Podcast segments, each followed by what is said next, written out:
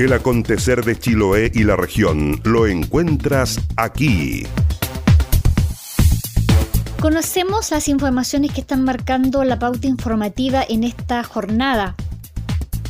Seguimiento constante recibido a la paciente diagnosticada como positivo de coronavirus en Quinchao, aseguraron desde el Hospital Comunitario de Achao. El doctor Marcelo Cristi detalló que para la niña se han tomado contacto con la psiquiatría infantil, centro asistencial y que funcionarios de la salud establecen dos veces en el día contacto telefónico con la familia.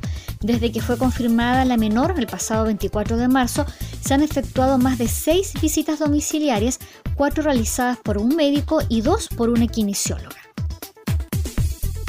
ProChile destacó la posibilidad que se abre para los exportadores de productos del mar de la región de encontrar nuevos clientes en Asia y Oceanía con la rueda de negocios online que va a organizar ProChile a desarrollarse entre el 27 de abril y el 28 de mayo.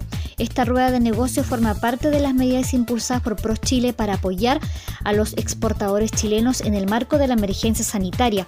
Los empresarios podrán tener reuniones con al menos 40 importadores de Japón, China, Corea del Sur, Malasia, Tailandia, India, Indonesia, Vietnam y Australia.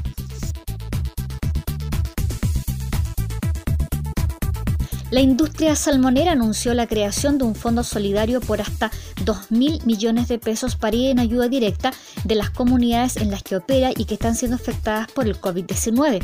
Además, las compañías han implementado medidas para cuidar la salud de sus trabajadores y proveedores, entre ellas reducir a casi la mitad su capacidad productiva, flexibilizar los turnos laborales, apoyar a las autoridades para robustecer las barreras sanitarias en Chiloé y Aysén y la sanitización voluntaria de espacios públicos. Desde Salmón Chile indicaron que ya comenzaron también a recibir fondos y que crearon un comité especial para administrarlo y distribuirlo entre las comunidades de la Araucanía, los lagos y Aysén.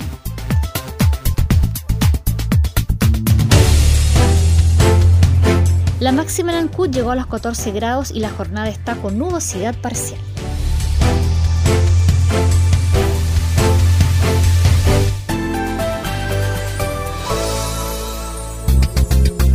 Las noticias también se leen en www.enlanoticia.cl.